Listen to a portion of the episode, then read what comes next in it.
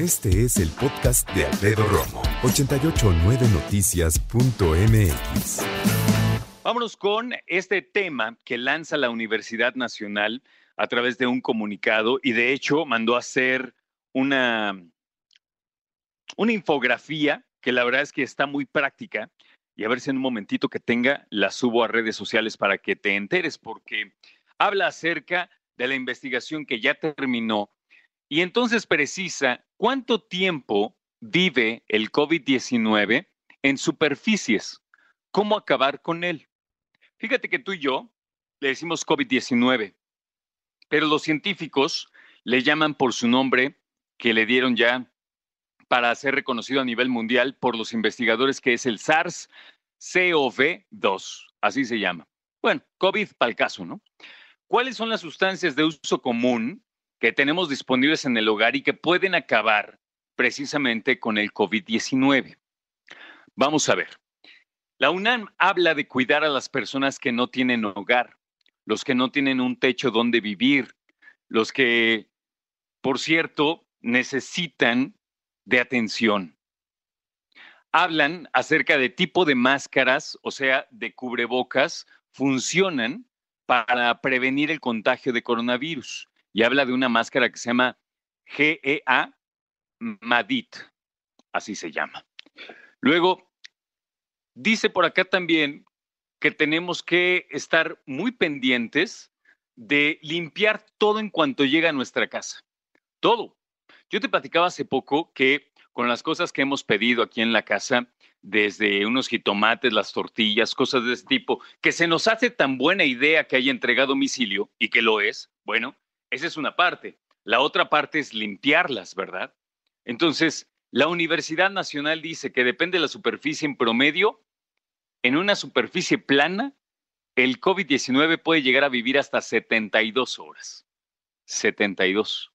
Ahora, aquí hay un punto importante. Para que el COVID-19 llegue a una superficie plana, como tu mesa, tu computadora, eh, las repisas de tu baño, ¿sabes? Es porque alguien de la casa lo trajo. No importa quién, no importa cómo. El punto es qué medidas estamos tomando tú y yo para que este y cualquier otro virus no ingrese. Cambiarnos de ropa en cuanto lleguemos bañarnos, lavarnos las manos, usar gel desinfectante. Y cuando digo lavarnos puede ser con jabón o puede ser con gel desinfectante. Fíjate, la UNAM dice, por ejemplo, que en superficies como el plástico y el acero inoxidable puede llegar a vivir el COVID hasta 72 horas. En cobre, por otro lado, puede permanecer solamente 4 horas. En cartón y otros papeles, hasta por 24 horas. Si tú, como yo, estás eh, pidiendo cosas a través de Internet para que lleguen a tu casa, cosas que necesitas, cosas que le mandas a tus familiares, a tus papás, que ellos no tienen acceso para comprarlo, en fin.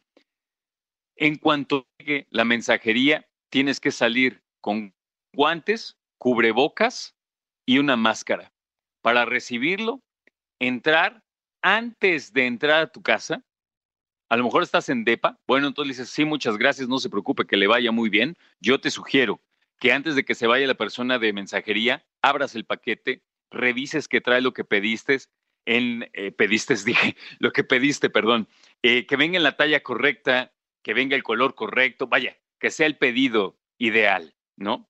Ya que sea así, le das las gracias, que se vaya, saca las cosas de la caja, la caja déjala punto y aparte y si puedes no la metes a tu casa y de ahí tú evalúa qué pediste, cómo lo puedes limpiar.